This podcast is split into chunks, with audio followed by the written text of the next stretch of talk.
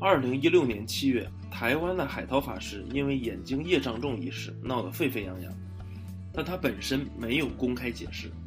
时隔一年多，他的两名信徒因为两年前在伦敦放生螃蟹与龙虾，日前被法院判罚款。海涛法师的名字再度与佛教界环保分子以及媒体上被议论。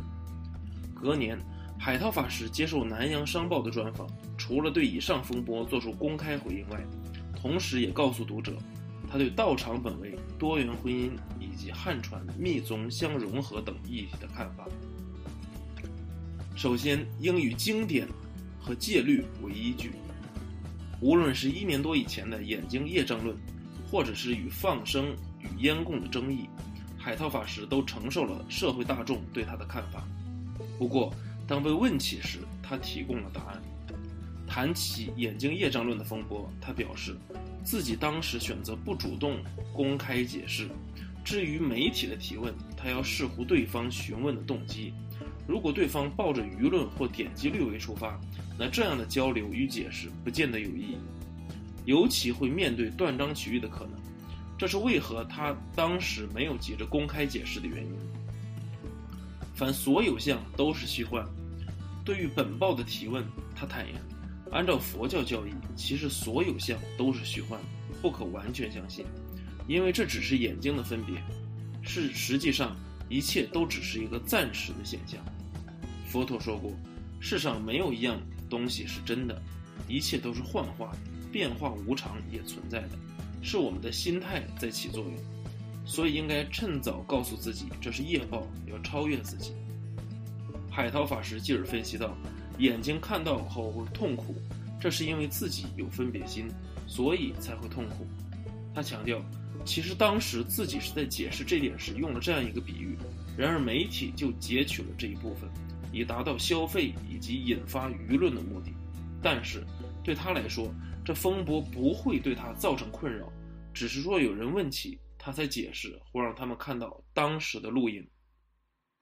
至于放生或烟供，海涛法师表示，任何人都可以保持任何角度与立场，但是他则是依据佛教经典来行事，因为佛教经典都有提及。他说，佛陀鼓励放生，也希望帮助一切有情众生，其中《金光明经》中曾提及。佛陀有一世，身为大长者之时，放生了一万条鱼，结果这些鱼却死了。然而，这不对佛陀造成负面的因果。其实，很多人都没有看到佛经，在讨论对与错时，不要以我的话来作为标准，而是以经典和戒律作为根据，如此才不会导致纷乱。不要只是依依据某些出家人所说。那有些人对烟供有看法，质疑为何不去救济有生命的一群呢？海涛法师回答说：“食物不仅是上供佛与天人而已，世间的有情众或鬼道也需要布施。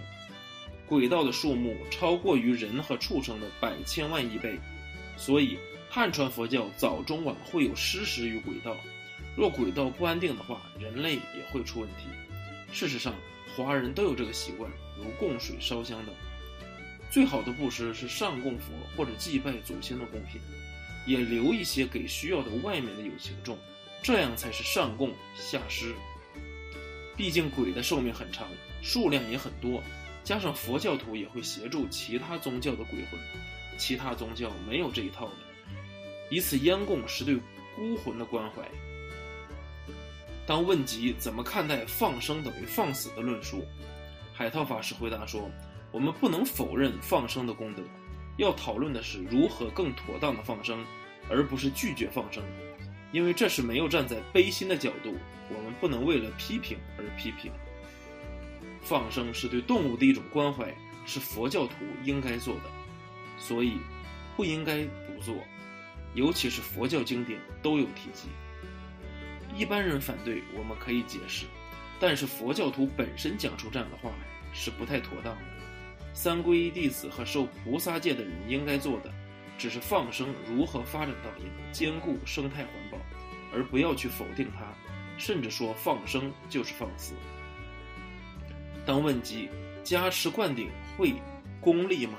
海涛法师回答说：“事实上，真的有世间的福报，一如放生能让人健康长寿。但是，真正学佛的人不会只求这些。无疑，这是一种善巧方便。然而，灌顶的基本是发菩提心，是受菩萨戒的意思。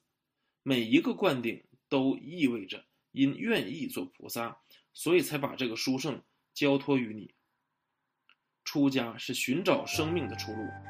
海涛法师的出家的因缘就像一部电影。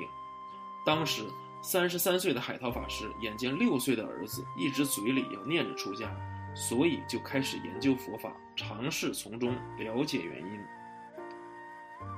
海涛法师回忆道：“那个时候我觉得出家是很消极的，倒是六岁的孩子要出家，我觉得很奇怪。在研究经典中，就看到了一段文字。”出家是出离自私、欲望、金钱、感情占有的家，而成为世界的自由人。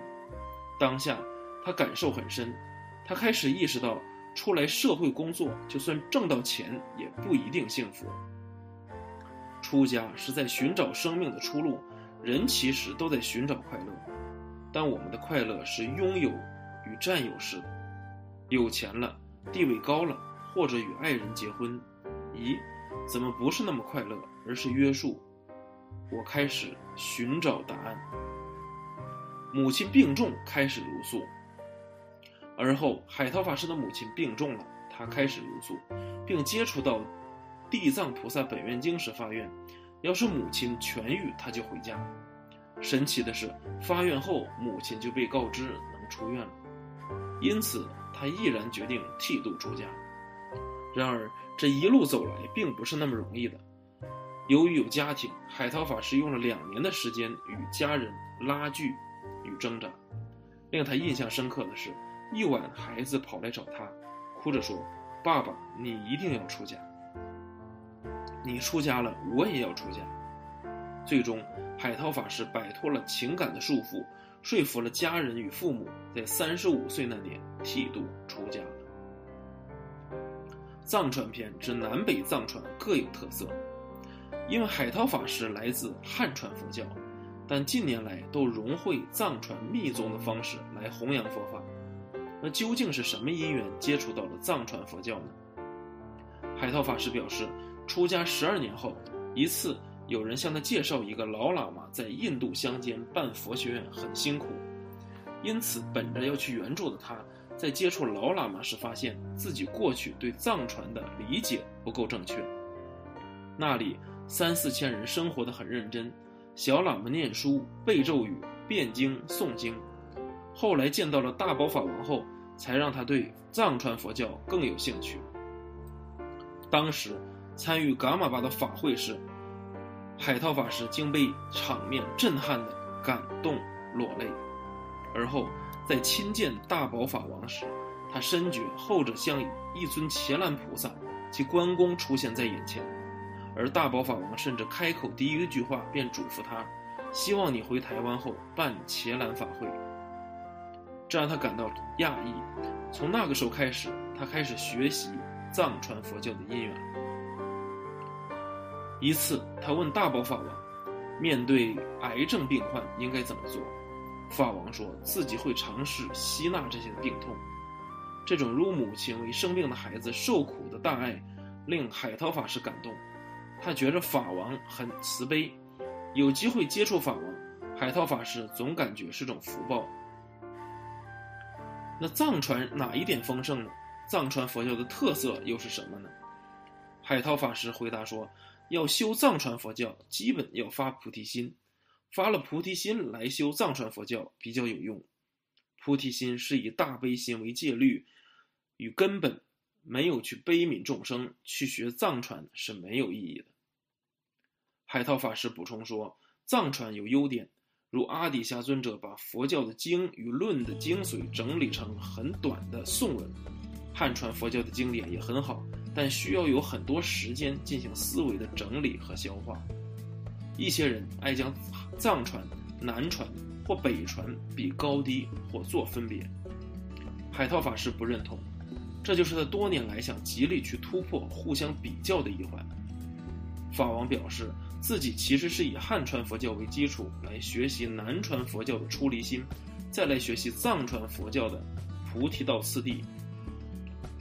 海涛法师认为，很多人学了藏传，念佛持咒闭关，却失去了汉传佛教关心社会的大悲心，这对修学藏传佛教的意义不大。当询问海涛法师南北藏的融合是学佛的新格局吗？他回应，自己那套汉传结合藏传的修行方式，并没有为佛教带来什么新格局，因为本来就如此。